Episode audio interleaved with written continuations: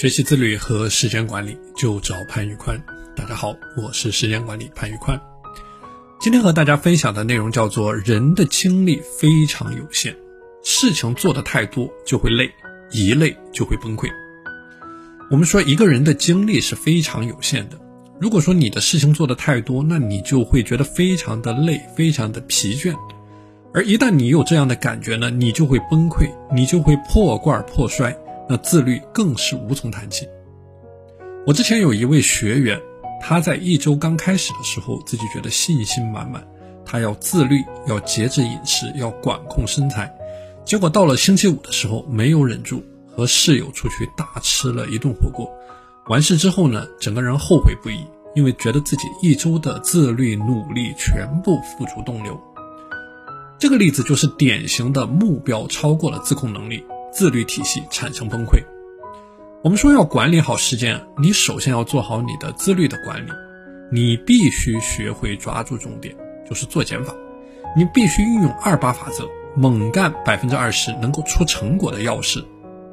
一个很好用的方法就是对你的目标和任务进行分级，在你的任务清单上按照 A、B、C、D、E 对每个任务进行排序，从更重要的任务做起。这样你完成工作的效率将会大大的提升。比如说 A 级的任务，A 类任务它代表非常重要的事情，如果你不去做这样的事情呢，就会产生严重的后果。他们是你最重要、最紧急的三只青蛙，你每天都需要花出至少百分之二十的时间来专门对付、专门解决这三只青蛙。在实战的过程当中，你可以用 A 一、A 二、A 三来管理每项任务。比如说 A 一完成工作的报告。